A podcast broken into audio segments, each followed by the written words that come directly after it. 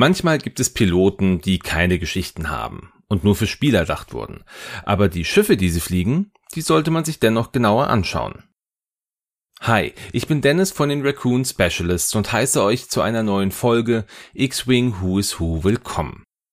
Heute schauen wir mal in die imperiale Fraktion und checken die Schiffe, die ich aufgrund der fehlenden Pilotengeschichten noch nicht angegangen bin. Das bedeutet, dass wir in dieser Folge zwei Schiffe ansehen und nicht wie gewohnt nur eins. Ich wünsche euch jetzt viel Spaß bei der Folge, möchte aber nochmal auf unsere weiteren Formate Raccoon Radio und Raccoon Specialists What If hinweisen, die ihr auf den Podcast-Plattformen und YouTube finden könnt. Links findet ihr in den Show Notes und jetzt geht's los.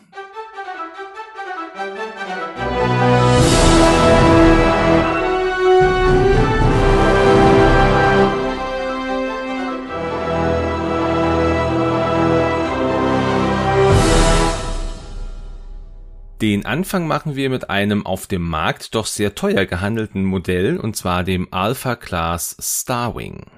Der Starwing war in den Legends von Star Wars 10 Meter lang, 15,1 Meter breit und 7,20 Meter hoch und gehörte zu den imperialen Streitkräften. Die Bauform basierte lose auf dem dreiflügeligen Design des Lambda Shuttles, welches auch von der Cygnus Spaceworks entwickelt wurde. Und die Flügel sind bei diesem Jäger auch besonders wichtig, denn neben dem festen Flügel am Rücken des Jägers und den zwei Seitenflügeln gab es noch zwei zusätzliche kleine Klappflügel oberhalb der Seitenflügel, die den Jäger manövrierfähiger machen sollten.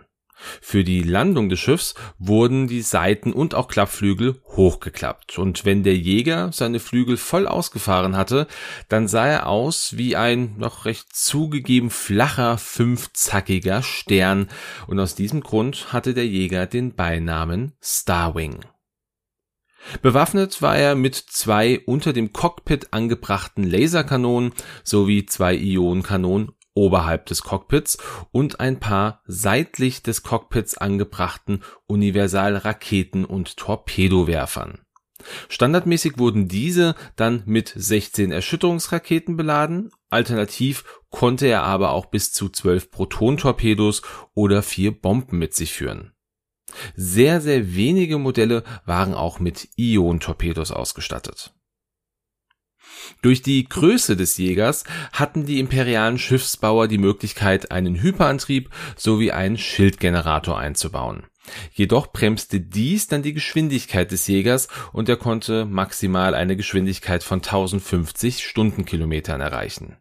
Somit war der Starwing zwar ein enorm durchschlagendes Schiff, konnte aber gegen Abfangjäger wie den RZ-1A Wing nur wenig ausrichten, da dieser alleine schon 1300 Stundenkilometer erreichen konnte und somit wesentlich agiler war Jedoch war ein gesamtes Geschwader von Starwings mit das gefährlichste, was das Imperium den Rebellen entgegenwerfen konnte, da sie durch die Schilde einiges an Beschuss aushielten und im Angriff gegen langsamere Bomber oder auch Großkampfschiffe enormen Schaden anrichten konnten.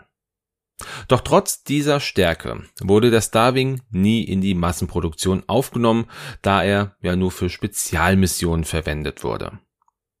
Den ersten Auftritt hatte der Starwing im 1993 erschienenen PC-Simulationsspiel Star Wars X-Wing. Den bekanntesten Auftritt hatte er aber im ein Jahr später erschienenen Star Wars TIE Fighter, wo ihn der bekannte Legends-Pilot Marek Steele aktiv geflogen ist auch kanonisch wurde der Starwing mittlerweile aufgenommen. Im Buch Star Wars The Rebel Files von 2017 wurde er erstmals im Kanon erwähnt, wobei er hier als Jäger der Allianz zur Wiederherstellung der Republik erwähnt wird Abschließend sei noch erwähnt, dass die beiden unlimitierten Piloten der Nu und Ro Staffel auch in den PC-Spielen X-Wing und TIE Fighter aufgetaucht sind, während die limitierten Piloten Major Winder und Lieutenant Karsabi nur für das Miniaturenspiel erdacht wurden Somit haben wir erstmal alles Wichtige zum Alpha Class Starwing besprochen.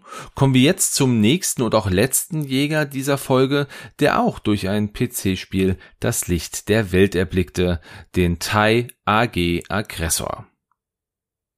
Der TIE Aggressor war ein Mehrzweckjäger, der zugunsten einer höheren Feuerleistung und einer etwas besseren Manövrierbarkeit wie die meisten anderen Schiffe der TIE-Serie auf Schilde verzichten musste.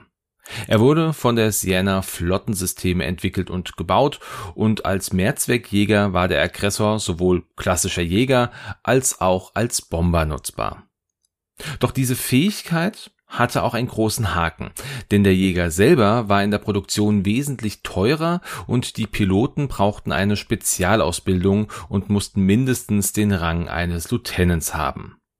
Im Grunde kam er nie über die Experimentierphase hinaus und wurde auch nie in den aktiven Einsatz geholt. Imperiale Experten sagten dem Aggressor sogar nach, dass er genauso wenig Wendigkeit besaß wie ein Y-Wing und durch die fehlenden Schilde zu einem zu leichten Ziel wurde. Seine Bauform, die dem TIE Advanced X1 ähnelte, aber nach hinten raus etwas länger und auch offen war, ermöglichte es, einen Bordschützenplatz zu schaffen, damit dieser das sekundäre Waffensystem nutzen konnte, den dorsalen Geschützturm. Durch diesen Geschützturm hatten die wenigen Aggressorpiloten sich darauf trainiert, die äußeren Ränder der Kampfgebiete zu umfliegen, um die Gegner von dort zu beschießen. Sollte ein Gegner aber den Aggressor mal verfolgen, konnte ein geübter Heckschütze den Verfolger relativ schnell vernichten. Zusätzlich zum dorsalen Geschützturm konnte der Aggressor noch bis zu sechs Erschütterungsraketen mit sich führen. Eine Besonderheit war, dass im Gegensatz zu beinahe allen Thai-Jägern dieser Jäger so teuer war, dass das Imperium gegen die eigene Konstruktionsphilosophie verstieß und die Überlebensfähigkeit des Jägers über die Kosteneffizienz und Wartungsfreundlichkeit stellte.